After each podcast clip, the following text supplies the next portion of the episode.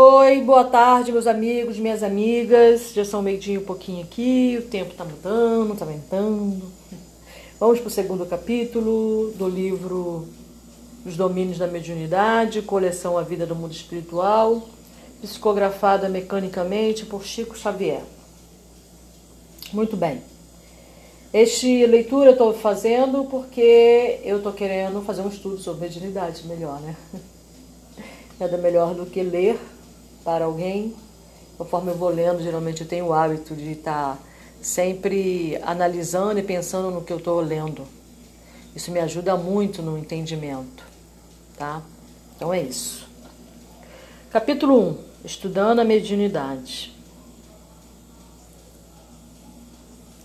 Indubitavelmente, concordava o assistente Aulus. André Luiz, ele aqui eu costumo dizer que ele é um jornalista do além, tá? A maioria das coisas não são, não são ideias dele, palavras dele. Ele está sempre junto com algum espírito que já está, algum irmãozinho, perispírito, né? Que está ali trabalhando no nosso lar já há muito tempo, que faz trabalhos aqui na Terra, né? Aqui na, na nessa parte, né? Nesse, nessa dimensão e que eles vêm fazer o trabalho aqui, então ele está sempre acompanhando esses espíritos e vai nos relatando o que ele vê, o que ele entende, o que acontece, ele faz perguntas. É, muitas vezes eu entendo não porque ele não entendeu, mas para que possa, possamos entender. E pode ser perguntas que nós tenhamos, algumas dúvidas. Então é isso aí. É, indubitavelmente, começa assim um capítulo, concordava o assistente Aulus a mediunidade é problema dos mais sugestivos na atualidade do mundo. Isso foi escrito em 1954, tá, gente? Lá por 50 e foi, é, né? E foi publicado em 54. Aproxima-se o homem, isso já era um problema, né? Essa, a mediunidade é problema. Ele botou aqui do mais sugestivo na atualidade do mundo, mas eu creio que sempre foi problema, né? Independente da, da atualidade do mundo, digamos assim. Aproxima-se o homem terreno da era do espírito sob a luz da religião cósmica do amor e da sabedoria. De certo, precisa de cooperação, a fim de que se lhe habilite o entendimento. Né? Então, para você desenvolver a sua mediunidade, é preciso estudo. Qualquer coisa que você queira desenvolver, é importante você ter um estudo a respeito daquilo. Né? Saber o que outras pessoas vieram e depois saber por você mesmo através da própria oração, né? Você saber por você mesmo, procurar saber por você mesmo. Né? Uma, uma ótima maneira de você saber por você mesmo é você tentar vivenciar aquilo, né? Não adianta você obter o conhecimento se você não vivencia no mínimo possível. Óbvio que não dá para eu vivenciar tudo o que eu conheço, porque eu leio desde os nove anos. Se eu pudesse vivenciar tudo o que eu sei, assim, sei não, né? Porque só vou saber quando eu vivenciar. Então daí sei que nada sei. Porque o, o, há uma distância muito grande entre o conhecimento e a vivência desse conhecimento. Então enquanto eu não viver isso, eu não assimilo, eu não sei. Então daí sei que nada sei. Mesmo que eu seja uma enciclopédia ambulante. É só isso, enciclopédia ambulante. Entendeu? Não necessariamente que saiba.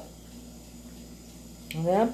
Então eu leio estudo, e ultimamente eu estou tendo uma necessidade né, para meu próprio crescimento pessoal de entender melhor a mediunidade para que eu possa desenvolvê-la, para que eu possa trabalhar com ela, possa torná-la real na minha vida, não só ficar na mente como conhecimento. Vamos ver o que eu consigo, né? O orientador de feição nobre e simpática recebera-nos a pedido de Clarencio, né? Para quem não acompanha a leitura, Clarencio foi quem resgatou André Luiz do umbral, amigo pessoal da mãe de André Luiz, tá? Para um curso rápido de ciências mediúnicas. E Clarencio era um ministro, o ministro da ah, são vários ministérios. Ai, tanta informação. Que é isso, isso, é só informação, entendeu? Tem muita informação, mas sabedoria é quase nenhuma. É, é tanta informação que às vezes eu embaralho as informações. Tá, ele era ministro de um ministério, pronto, do, da regeneração, se não me engano, isso, isso. Quando as pessoas é, vão resgatar os... Ele faz é, comissão né, para resgatar espíritos do umbral. Quando estão prontos para serem resgatados, tá? Especializara-se em trabalhos dessa natureza, consagrando-lhes muitos anos de abnegação. Era por isso, dentre as relações do ministro, que se nos fizera patrono e condutor, um dos companheiros mais competentes no assunto. Aulus nos acolhera com afabilidade e doçura. Então ele está falando de Aulus. Relacionando aflitivas questões da humanidade terrestre, pousava em nós o olhar firme e lúcido, não apenas com o interesse do irmão mais velho, mas também com a afetividade de um pai enternecido. Hilário e eu não conseguíamos disfarçar a admiração. Hilário foi colocado como companheiro dele, junto dele, né, assim, dupla. Hilário, se eu não me engano, também era médico, tá? Porque eu pulei aí alguns livros, né, até chegar nesse livro. Eu estava lendo, eu tô lendo o Nosso Lar, né, ainda vou ler, eu continuo a leitura do Nosso Lar. Mas eu dei uma pulada e comecei a ler esse livro, né, nos domínios da mediunidade. Então Hilário foi colocado junto com ele por Hilário ser médico, ter sido médico na Terra também. Era um privilégio ouvi-lo discorrer sobre o tema que nos trazia até ali. Então, ele começou um estudo, né? Nós vimos aqui um estudo sobre um curso rápido de ciências mediúnicas. E vai ser o que ele aprender nesse curso que ele está passando nesse livro. Então, nós estamos fazendo um curso rápido de ciência mediúnica. Beleza?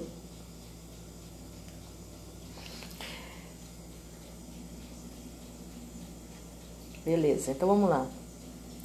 Era, alivi, alia, aliavam-se nele substanciosa riqueza cultural e o mais entranhado patrimônio de amor causando-nos satisfação em vê-lo reportar-se as necessidades humanas com o carinho do médico benevolente e sábio que desce a condição de enfermeiro para a alegria de ajudar e salvar. Né, ele está falando de Aulus, tá? Que ele tinha uma substanciosa riqueza cultural, né, e muito amor, e que ele descia a sua própria energia, né, a nível de enfermeiro, como se fosse um médico que fizesse o serviço de um enfermeiro, tá? simplesmente pela alegria de, de ajudar. Interessava-se pelas experimentações mediúnicas desde 1779. Então, quando o André o encontrou, foi ali por volta de 1900, não, antes, né?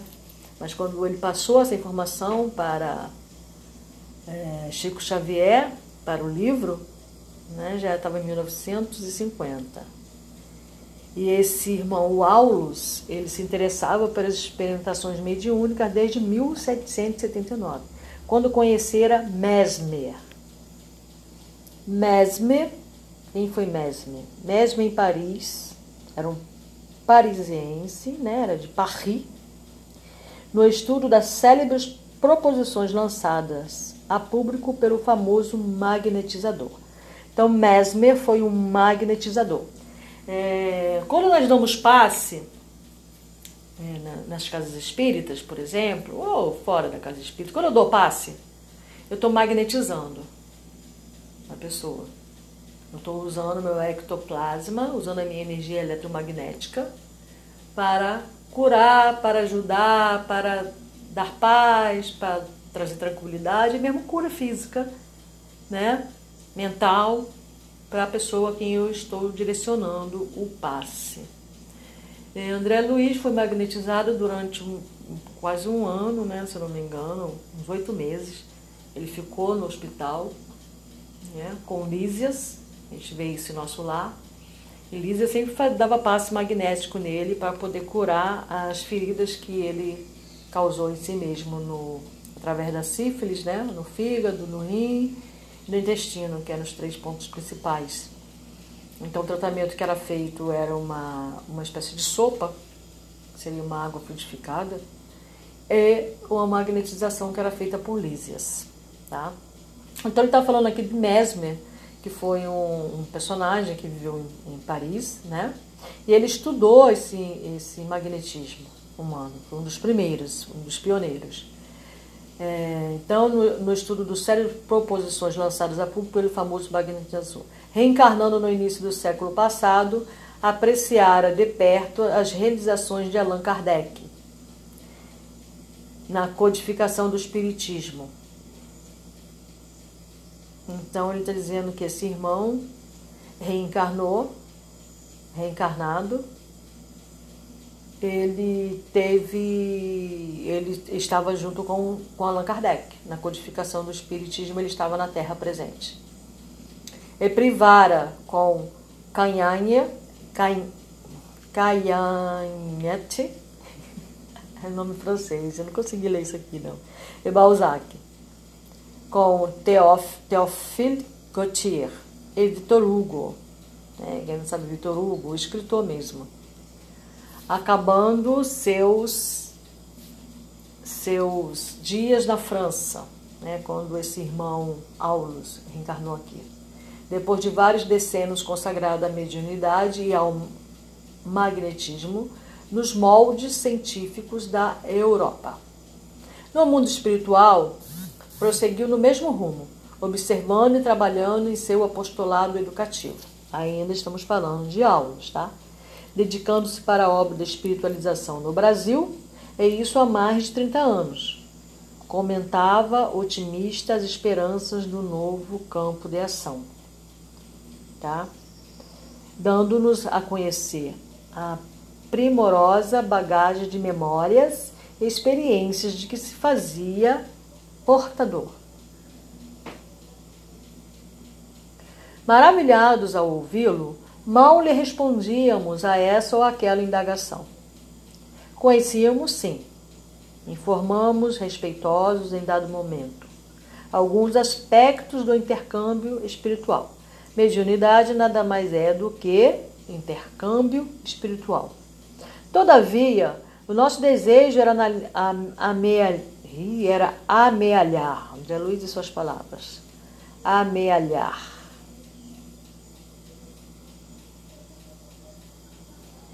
Mais amplas noções do assunto, com a simplicidade possível. É, amealhar, no caso aí, é conversar sobre, né? É esmiuçar esmiuçar. Em outras ocasiões, estudáramos ao de leve alguns fenômenos de psicografia, incorporação e materialização. No entanto, era isso muito pouco em face dos múltiplos serviços que a mediunidade encerra em si mesma. Existem muitas formas de mediunidade, tá? A gente conhece mais a incorporação, né, a canalização, psicografia. Materialização era muito mais comum no início do século passado, meados do século passado, é, do que agora. Né? Muito poucos médios que têm esse, que desenvolve esse dom da materialização. Ali no em Frei Luiz, que fica ali na Buiúna, em cima da Taquara ali, naquele local eles fazem esse, esse trabalho de materialização, tá? É, existe, por exemplo, a mediunidade de transporte, o médio de transporte. Eu sou uma médio de transporte. Ou seja, eu posso estar aqui, aí entro em conexão com a espiritualidade e ela me transporta para um outro local.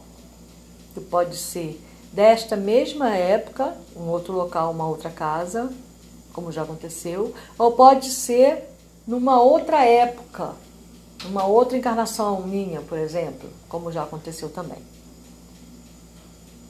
O anfitrião afável aqueceu em elucidar-nos. É, transporte não é visão, tá? Você se sente, você, teu corpo está aqui, mas você é transportada para aquele local. Não é a mesma coisa que ter uma visão. É você estar lá, naquele local. Colaborava em diversos setores de trabalho e prodigalizar prodiga... Eita ferro! Prodigalizar-nos-ia aquilo que considerava com humildade como alguns apontamentos, entre aspas, ele colocou. Para começar, convidou-nos a ouvir um amigo que falaria sobre mediunidade a pequeno grupo de aprendizes encarnados e desencarnados, e em cuja palavra reconhecia oportunidade e valor. Não nos fizemos de rogado ante a obsequiosa lembrança.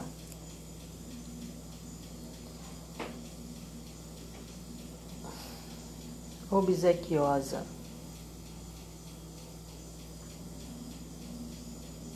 É abrir um, um obsequio, né? abrir um espaço, né? como falou, convidou-nos a ouvir um amigo que falaria sobre a mediunidade, não o Aulas necessariamente. E porque não havia tempo a perder, seguimos-lo prestamente. Em vasto recinto do Ministério de Comunicações, fomos apresentados ao instrutor Albério, que se dispunha a iniciar a palestra. Tomamos lugar entre as dezenas de companheiros que seguiam atentos em muda expectação. Como tantos outros orientadores que eu conhecia, Albério assomou a tribuna, sem cerimônia, qual se nos fora simples irmão, conversando conosco em tom fraternal. Meus amigos, falou com segurança, dando continuidade aos nossos estudos anteriores, precisamos considerar que a mente permanece na base de todos os fenômenos mediúnicos. É, isso aqui é porque eu acho que ele deve estar falando isso aqui, porque principalmente muitas pessoas hoje em dia da linha espiritualista kardecista, por exemplo, é, não gostam do animismo, né, que eles chamam de animismo porque acham que um médium ele não está ciente do que ele está fazendo, por exemplo. É, tem que ser tudo, só o espírito, o médium não trabalha nada, não coopera nada, só coopera com o próprio, com o próprio ectoplasma, ele não faz nada por parte dele. E se ele tomar alguma atitude em relação, é, se ele mesmo tom, é, fizer alguma coisa, é medianismo e aí não presta para a gente, né? Alguma coisa assim, se eu não me engano. Então ele está falando que tudo dando continuidade, precisamos considerar que a mente permanece na base de todos os fenômenos mediúnicos. Por exemplo, quando eu fui transportada, eu estava ciente que eu estava sendo transportada. Mas eu estava aqui no meu lugarzinho, com o olhinho fechado, tranquilinha, mas totalmente ciente do que estava acontecendo sem nenhum susto, sem nada, tranquilinho ali. Tá? Estava só meditando, segundo alguns eu só estaria meditando. Mas na realidade o meu perispírito saiu e foi lá onde tinha que ir, eu, eu desdobrei. Algumas pessoas chamam isso de projeção, né? Algumas pessoas chamam isso de projeção astral. Que foi meu corpo astral que foi até lá. Ah, eu chamo de mediunidade de em transporte. Não ignoramos que o universo, a estender-se no infinito, por milhões e milhões de sóis, é a esterilização do pensamento divino, de cuja essência partilhamos. Espera aí que eu me perdi aqui, tipo, não ignoramos, entre aspas, ele botou aqui, que o universo é a pessoa que está falando, né, que eles foram conversar. Eles estão escutando a palestra. Não ignoramos que o universo, a estender-se no infinito, por milhões e milhões de sóis, é a esterilização do pensamento divino, de cuja essência partilhamos em nossa condição de raios conscientes da eterna sabedoria. Então ele está falando aqui o quê? Que o universo estende-se no infinito, por milhões e milhões de sóis. Esse universo foi criado pelo divino, é a exteriorização do pensamento divino. E nós partilhamos dessa essência. Né? Nossa condição é de raiz consciente da eterna sabedoria, dentro do limite de nossa evolução espiritual. Da superestrutura dos astros à infraestrutura subatômica, tudo está mergulhado na substância viva da mente de Deus. Como os peixes e as plantas da água estão contidos no oceano imenso. Então, nós estamos, né, já que é tudo, da superestrutura dos astros à infraestrutura subatômica, tudo está mergulhado na substância viva da mente de Deus. Então, eu, você que está me escutando, mamãe, papai, papagaio, aquele vermezinho, aquela baratinha, tudo está mergulhado na substância viva da mente de Deus. Essa pedra. Aliás, eu tenho um. Estão contidos no oceano imenso. Filhos do Criador, dele herdamos a faculdade de criar.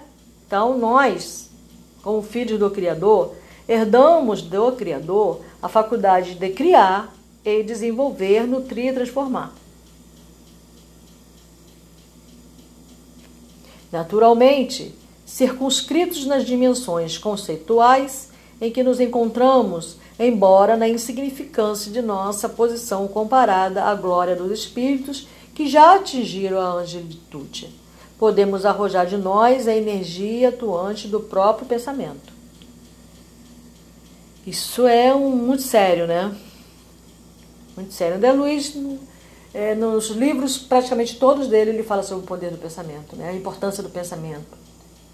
É, e tá aí condizente com isso. Se você for ler no hinduísmo, vai ler um Osho, vai ler, vai ler os, os livros sagrados do hinduísmo, Bíblia, né? E, é, Sete Leis Herméticas, né? Os livros de Tote, por aí vai. Eles vão falar exatamente isso aqui. Podemos arrojar de nós a energia atuante do próprio pensamento. Isso é uma lei universal, isso é uma lei. Quando é uma lei, você encontra essa lei em todas as leituras que tu fizer que forem sérias e forem verdadeiras. Porque a verdade é uma só. Não existe a verdade de Tote, a verdade de, de, de Yansan, a verdade da banda, do candomblé, do, do, Não existe a, a verdade assim. A verdade é uma só. Ela permeia todas as doutrinas e linguagens diferentes, próprias para o entendimento daquele povo que está estudando aquela doutrina. Mas a verdade é uma só, então não tem como você ir lá e encontrar coisa diferente, oposta. Você vai encontrar formas de adorar um Deus diferente, vai encontrar formas de falar, palavras, só isso mas com o mesmo sentido. Se você for analisar profundamente, você vai encontrar o mesmo sentido já conhecido. Então, podemos arrojar de nós a energia atuante do, do pensamento, estabelecendo em torno de nossa individualidade, veja bem, individualidade, um ambiente psíquico que nos é particular. É, isso aqui é uma coisa interessante, né? Eu conheci uma pessoa que era muito brigona. Mas não era uma pessoa necessariamente de procurar briga, sabe? Era uma pessoa que provocava briga. Mas a, o provocador sempre vinha até ele e ele acabava brigando. Aí ele sempre deu a é, desculpa, ah, a culpa é do outro, ele que me provocou. Coisas desse tipo assim. E eu sempre falava para ele: não, primeiro você provocou a briga na sua mente. Mesmo que você não brigue, fisicamente, mas você está sempre numa briga mental. Sabe, aquela pessoa que fez aquela coisa que você não gostou, você não foi lá e brigou com ela, mas você ficou brigando com ela mentalmente. Eu percebi isso através de mim mesma, tá? Não foi nem através de nada, foi através de mim mesma. Eu comecei a perceber esse tipo de pensamento. Quando eu ficava zangada com alguma pessoa, mesmo que eu não falasse, eu ficava brigando, imaginando briga até com essa pessoa, ficava falando, conversando comigo mesmo, com o meu interior. Pô, aquela pessoa não devia ter, devia ter falado isso, ter falado aquilo, por que, eu não falei isso, por que, que eu não falei aquilo? Pô, que pessoa chata, que pessoa isso, que pessoa aquilo, que pessoa aquilo outro. Isso eu estou criando um ambiente psíquico. Então o que acontece? Quando eu crio esse ambiente, eu vou atrair até mim pessoas com o mesmo tipo de ambiente, com o mesmo tipo de pensamento. E aí eu vou, essa pessoa eu vou acabar tendo sempre vou estar sempre discutindo com alguém. E no caso dele, estava sempre batendo em alguém, né? Porque ele estava brigando mentalmente. Então ele atraía para ele tipo de pessoa disposta a briga, disposta a provocação. Entendeu? E aí ele acabava brigando, só que ele sempre dizia que a culpa era do outro, que ele não tinha culpa de nada. Entendeu como é que funciona? E isso eu entendi por mim mesma, né? Podemos arrojar de nós a energia atuante do próprio pensamento. Então, quando você vai pensando, né? Eu sei que tem muito, muito, muita, muita gente que acontece isso, né? A gente discutir com uma pessoa, não falar o que tinha que falar, ou não consegue às vezes falar. Tem gente que consegue, é artiloso, né? consegue falar tudo que tem que falar. Mas tem gente que na hora fica nervoso, fica com raiva, fica muito nervoso, não consegue falar e depois fica ali dias e dias martelando na mente o que poderia ter falado, o que não poderia ter falado e revive aquela briga diariamente, o dia inteiro. Olha que perigo. Muito bem. Cada mundo possui o campo de tensão eletromagnética que lhe é própria, no teor de força gravítica em que se equilibra.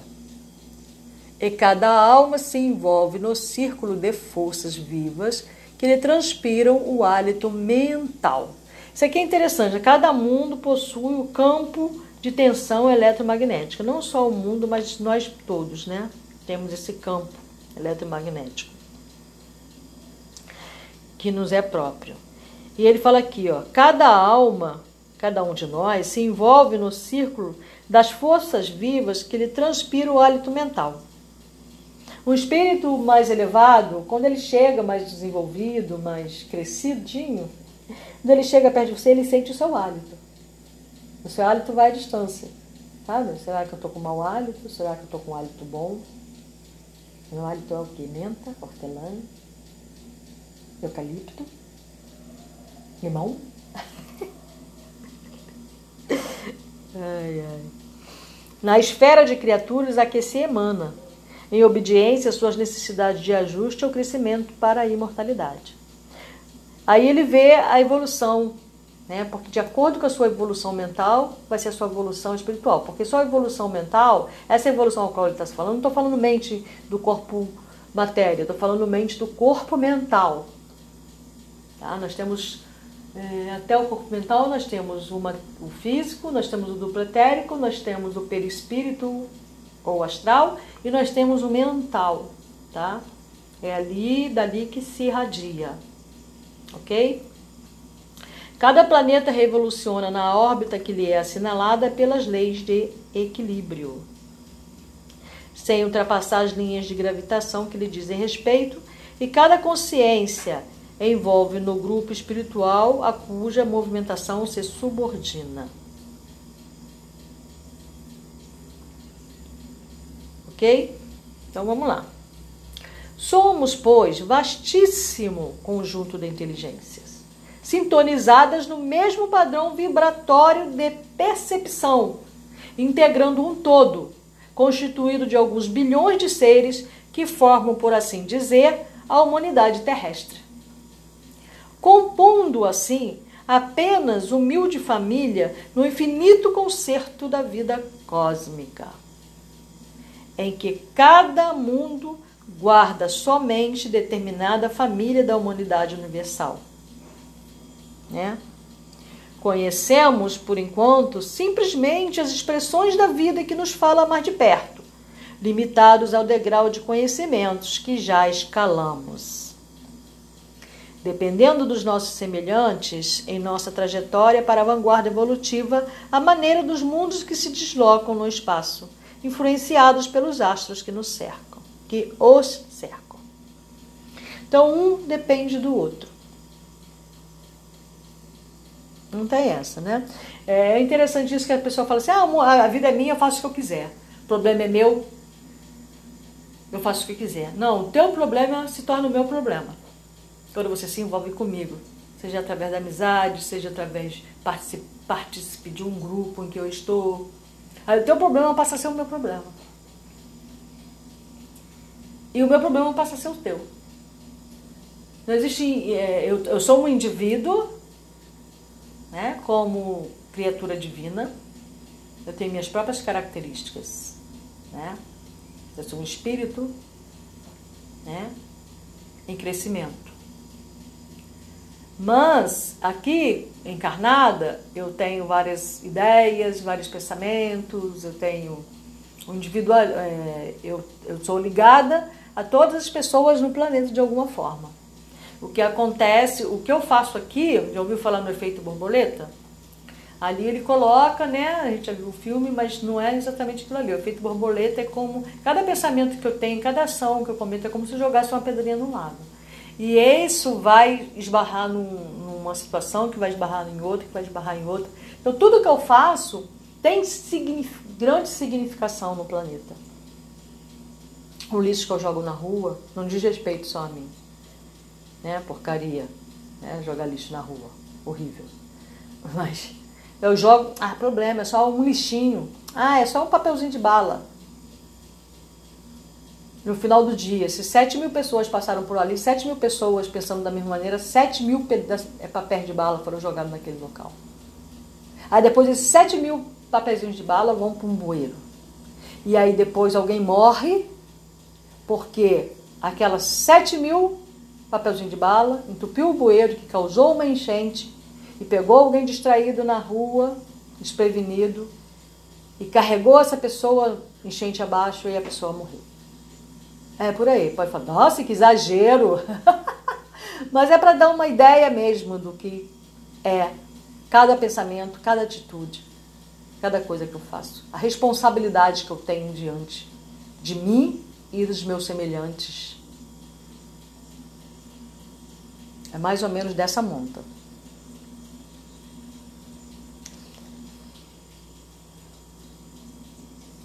Então vamos lá. Agimos e reagimos uns sobre os outros, por intermédio da energia mental em que nos renovamos constantemente, criando, alimentando e destruindo formas e situações, paisagens e coisas, na estruturação dos nossos destinos. Tudo por intermédio da energia mental. Então, não. A sua atitude me afeta. O seu pensamento me afeta. Assim como o meu afeta você. Ter consciência. Cada ser humano tivesse consciência disso, não achasse que ah, o que eu faço não tem nada a ver com os outros. O que tem é, nesse sentido, no que eu concordo, é o seguinte: não estou falando que não seja isso. Por exemplo, eu não tenho que agir preocupado com o que o outro vai pensar, não é disso que eu estou falando. Tá? Ah, não vou fazer isso porque aquele fulano vai me achar ridículo. Ah, não vou usar essa saia porque a ciclana acha feio. Ah, não vou raspar a cabeça porque as pessoas vão me olhar e vão me criticar. Não é isso. Tá? É bem mais complexo do que isso. Isso concordo plenamente. Eu não tenho que dar satisfação. Não tenho que viver de acordo com o que a sociedade quer. Porque, vários, porque se eu tenho 3 mil amigos, eu tenho três amigos, se eu tenho um amigo, se eu tenho dez amigos, não interessa, cada um vai pensar de uma forma diferente. Tem um gosto diferente, tem uma memória diferente. Né? Então eu não posso viver sob a égide do que os outros pensam ou do que os outros querem. Que aí eu estarei sendo prisioneira. Então a primeira coisa que eu tenho que fazer é libertar-me desse tipo de pensamento. Né? Vai melhorar bastante a energia mental, né? Nossa mente é um núcleo de forças inteligentes gerando plasma sutil que, a exteriorizar-se incessantemente de nós, oferece recursos de objetividade às figuras de nossa imaginação, sob o comando de nossos próprios desígnios. Perfeito. A ideia é um ser organizado por nosso espírito, a que o pensamento dá forma. Ele botou aqui, é, deixa, eu, deixa eu dar uma lidinha de novo. Ofere, é, nossa mente é um núcleo de forças inteligentes. Tá? Nossa mente é um núcleo de forças inteligentes que, que ela faz? O que, que a nossa mente faz? Ela gera plasma sutil. Né? É, plasma sutil é, é o que dá forma às coisas. Né? Quando a, esse, essa mediunidade né, de materialização é expelido plasma mesmo, como se fosse uma matéria plástica. Sabe? Só que aqui bem sutil, né? A gente nem sente. Mas quando você é um médio, um médio de materialização, sai esse, essa, essa massa de você pelo nariz, pelo ouvido, sabe? Pela boca, vai sair naquela massa. Que geralmente sai, só que é bem sutil, você não percebe. Somente quando você está em num processo mediúnico, né? no processo de incorporação, aí você vai ver esse tipo de coisa acontecendo. Vai, vai estar acontecendo esse tipo de coisas. Pode sentir em forma eletrizada, né? Oferece recursos de objetividade de figuras de nossa imaginação, sob o controle dos nossos próprios desígnios. Isso é, é uma criação, né? Você pode fazer essa criação, né?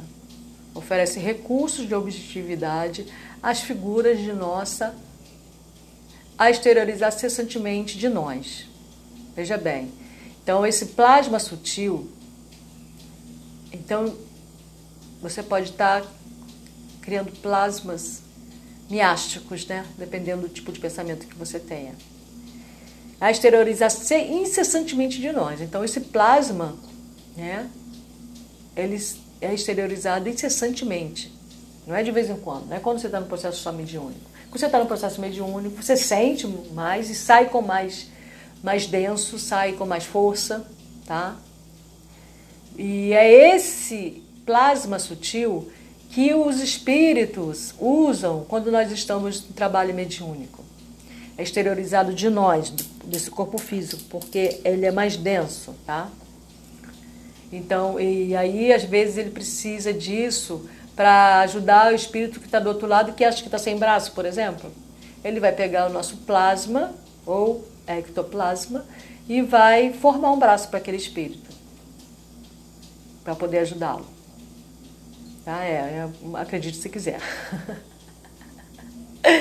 A ideia é um, entre aspas, ser organizado por nosso espírito. Aqui é o pensamento da forma e ao qual a vontade imprime movimento e direção. Isso aqui é muito interessante, né? Depois eu vou ler um livro do Ramatiz que fala sobre isso. Do, mais a fundo. Do conjunto de nossas ideias resulta a nossa própria existência. Muito profundo isso que ele está falando, né?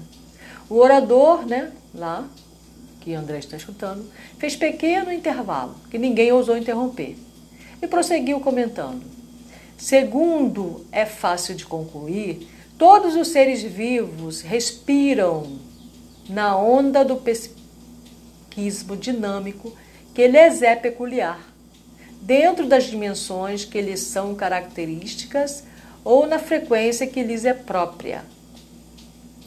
Esse psiquismo independe dos centros nervosos, nervosos uma vez que, fluindo da mente. Então vamos lá. Todos os seres vivos. Aqui ele está referindo a todos os seres vivos. Seres vivos, tá? Não só humanos. Respiram na onda, na onda de psiquismo dinâmico que lhes é peculiar, dentro das dimensões que lhes são características ou na frequência que lhes é própria. Tá?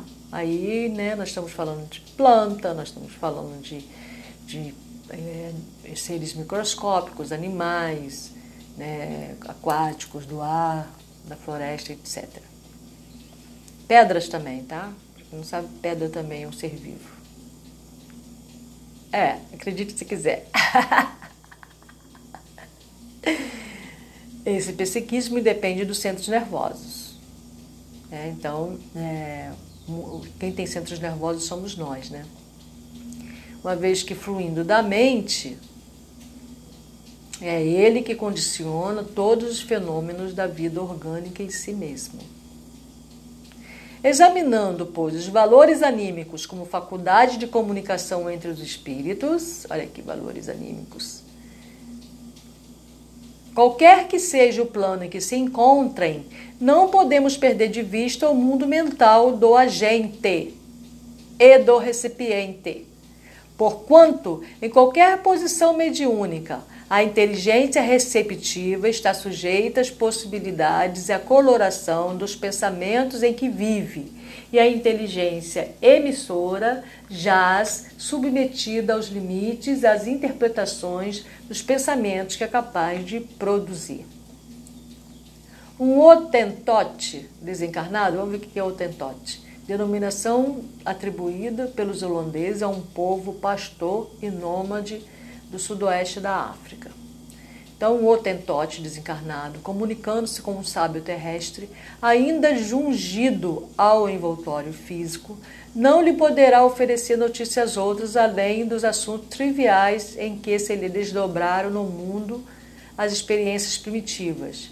É um sábio sem um indumento carnal, entrando em relação com o tentotem, ainda colado ao seu habitat africano, não conseguirá facultar-lhe cooperação imediata, senão no trabalho embrionário em que se lhe encrava os interesses mentais, como seja o auxílio a um rebanho bovino ou a cura de males do corpo denso. Por isso mesmo, o Otentote não se sentiria feliz na companhia do sábio e o sábio, a seu turno, não se demoraria com o Otentote, por falta desse alimento quase imponderável que podemos chamar vibrações compensadas. O que ele está dizendo aqui? Ele está dizendo que um espírito, quando entra em contato com um médium, por exemplo, ele vai usar o que o médio tem. Ele não vai conseguir passar para o médium mais, é, mais do, que ele, do que o médio possa conceber. Por isso que o médio tem que estudar, tem que conhecer. Por exemplo, ele é um médio em, em que ele é, é muito presente nele, por exemplo, é, sei lá, uma cigana herveira ou um preto velho herveiro, né, que trabalhou com ervas, esse médium, ele vai ter que estudar sobre ervas. Não vai vir assim do, do, do... Lógico que a partir do momento que ele começar a estudar sobre ervas, para ele vai ser mais simples o estudo, vai ser mais fácil, porque ele já tem um espírito que trabalha com ele, que é herveiro. E aí vai ajudá-lo no entendimento, né, indicação, vai fazer uma sincronização, vai trazer pessoas até ela que já trabalha com isso, entendeu? Uma série de coisas que vai facilitar. Mas o médio tem que ter o um interesse é em se desenvolver naquilo em que ele vai trabalhar como médio. Não tem essa de tudo vem através do espírito, o espírito faz tudo, eu não preciso fazer nada, só ser do meu ectoplasma, estou lá bonita e bela. Não. Eu tenho que estudar. É da lei que nossas maiores alegrias sejam recolhidas ao contato daqueles que, compreendendo-nos, permutam conosco valores mentais de qualidades.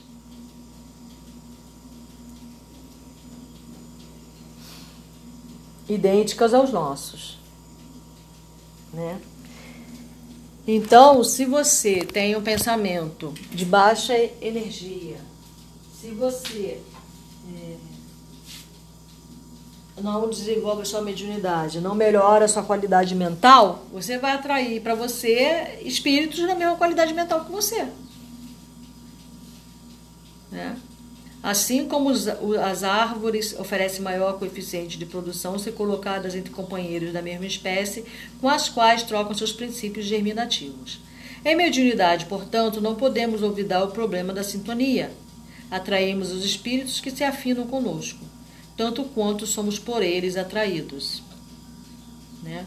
Aqui também há aquele processo de que, é, né, quando você começa a se desenvolver também, você começa a aumentar, expandir a sua aura, a aumentar a sua própria luz.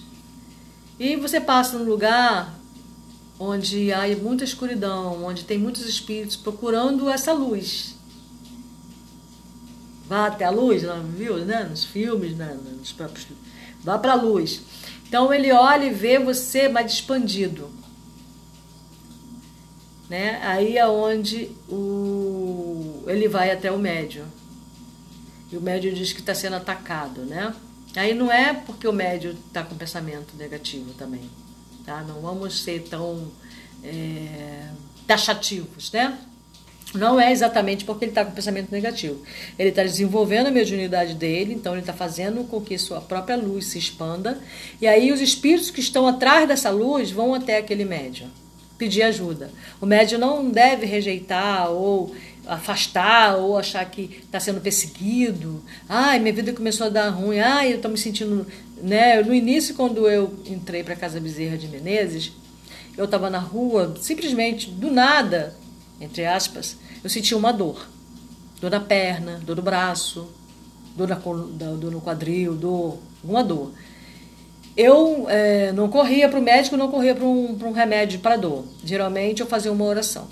Se não for de mim, se for algum irmãozinho que se aproximou, por favor, siga até. Aí eu fazia uma ponte entre mim e a Casa Bezerra de Menezes e indicava a esse espírito que seguisse até lá, ou eu mentalizava a Casa Bezerra de Menezes e pedia para algum espírito vir até mim e levar o espírito que estava ali pedindo ajuda. Na realidade, ele não estava me atacando. Ele estava me atacando, lógico, que ele estava me vampirizando, porque ele estava precisando de ajuda. Né? Então, se ele está com a energia bem mais baixa, ele vai sugar minha energia. Aí eu vou sentir muita sonolência, vou sentir fraqueza, né? vou sentir a dor que ele sente, porque ele encostou em mim, entendeu? Então, no decorrer do desenvolvimento da mediunidade, acontece muito isso. Não é que você esteja com pensamento negativo, não é que você não esteja pensando, nananã, ele, ele, tá, ele não está fazendo sintonia necessariamente com você, ele está te sugando mesmo, porque ele está precisando de ajuda. Então, o que, que eu fazia? Antes de eu correr para o médico ou qualquer coisa nesse sentido, eu fazia a oração, chamava algum irmão lá do, da Casa Bezerra de Menezes, ou enviava esse irmão para a Casa Bezerra de Menezes, onde ele poderia receber ajuda. Falava, aqui você não vai receber ajuda, você vai receber só momentaneamente, como tomar um remédio, né? Ali. Vai passar. Quando ele sair de perto de mim, ele vai ter que sair, porque ele não vai poder ficar grudado em mim, né?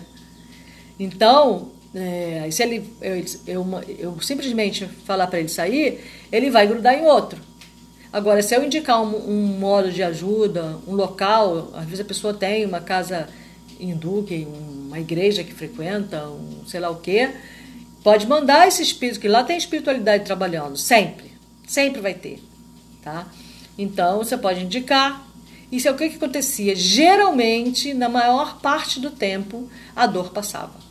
Aliás, eu não me lembro de ter ficado com nenhuma dor quando isso acontecia. A dor simplesmente veio e foi. Porque não era minha. Entendeu? Agora, se ela persistisse, ou então eu perguntava à espiritualidade amiga se, se era alguma coisa minha, eles me indicavam também, né? Mas geralmente também era isso, tá? Não era só porque, ah, não, tá com pensamento negativo e tal. Agora, é, coisas mais espirituais, é, pensamentos insistentes, aí pode ser que você baixou a energia, você tem pensamento negativo. Porque é óbvio que você não fica o tempo todo no pensamento positivo. Mesmo porque você é cercado de negatividade, né? Então, às vezes, você baixa a sua frequência com pensamento negativo, aí você atrai. Aí, se você começar a pensar uma coisa e de repente você começar insistentemente pensando muito nessa coisa, você está fazendo sintonia. Então, você tem que elevar seu pensamento para quebrar essa sintonia. É, aí é a questão do, do vigiar e orai. Né? Aí está a questão do vigiar e orai, tá? E se é verdade que cada um de nós somente pode dar conforme o que tem, é indiscutível que cada um recebe de acordo com aquilo que dá. Achando-se a mente na base de todas as manifestações mediúnicas, vou ler de novo, tá? Achando-se a mente a base de todas as manifestações mediúnicas, quaisquer que sejam as características em que se expressem, é imprescindível enriquecer o pensamento incorporando-lhe os tesouros morais e culturais. Os únicos que nos que nos que nos possibilitam fixar a luz que jorra para nós das esferas mais altas, por meio dos genes da sabedoria e do amor que supervisionam nossas experiências. Procederam acertadamente aqueles que compararam nosso mundo mental a um espelho refletimos as imagens que nos cercam e arremessamos na direção dos outros as imagens que criamos. E como não podemos fugir ao imperativo da atração, somente retrataremos a claridade e a beleza sem instalarmos a beleza e a claridade no espelho de nossa vida íntima. Os reflexos mentais, segundo a sua natureza, favorecem-nos a estagnação ou nos impulsiona a jornada para frente. Porque cada criatura humana vive no céu ou no inferno que edificou para si mesmo.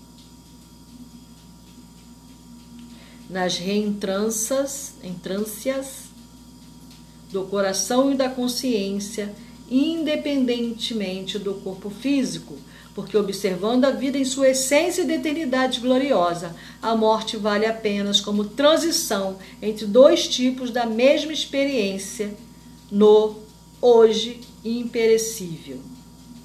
Vemos a mediunidade em todos os tempos, em todos os lugares da massa humana. Missões santificantes e guerras destruidoras Tarefas nobres ou obsessões pérfidas guardam origem nos reflexos da mente individual ou coletiva, combinados com as forças sublimadas ou degradantes dos pensamentos de que se nutrem. Saibamos, assim, cultivar a educação, aprimorando-nos cada dia. Médios somos todos nós, nas linhas de atividade em que nos situamos. A força psíquica, nesse ou naquele teor de expressão, é peculiar a todos os seres, mas não existe aperfeiçoamento mediúnico sem acrisolamento da individualidade. O meu, meu dicionário não está funcionando. É contraproducente intensificar a movimentação de energia sem dis disciplinar-lhe os impulsos. Então é contraproducente, né? Não, não é bom é, intensificar a movimentação de energia sem antes disciplinar os impulsos. É perigoso possuir sem saber usar. O espelho sepultado na lama não reflete o esplendor do sol. O lago agitado não retrata a imagem da estrela que jaz no infinito.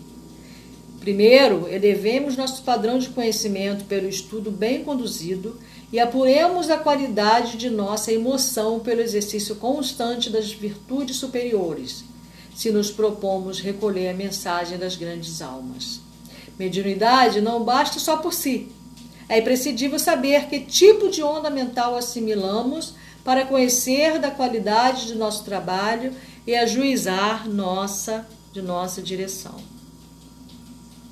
Muito bem. Isso aí. Albério prosseguiu ainda em seus valiosos comentários e mais tarde passou a responder a complicadas perguntas que lhe eram desfechadas por diversos aprendizes. Por minha vez, recolhera largo material de meditação. Nós, né? Em razão disso, em companhia de Hilário, Despedi-me dos instrutores com alguns monossílabos de agradecimento.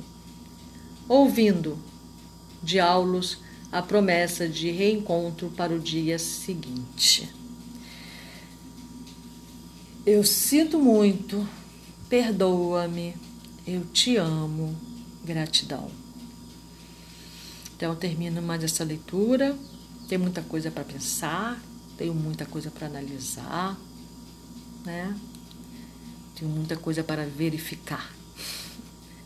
Espero que a leitura tenha sido boa. Né? Espero que eu não tenha falado muita besteira. Sinto muito, perdoa-me. Eu te amo. Gratidão. Sinto muito, perdoa-me. Eu te amo. Gratidão.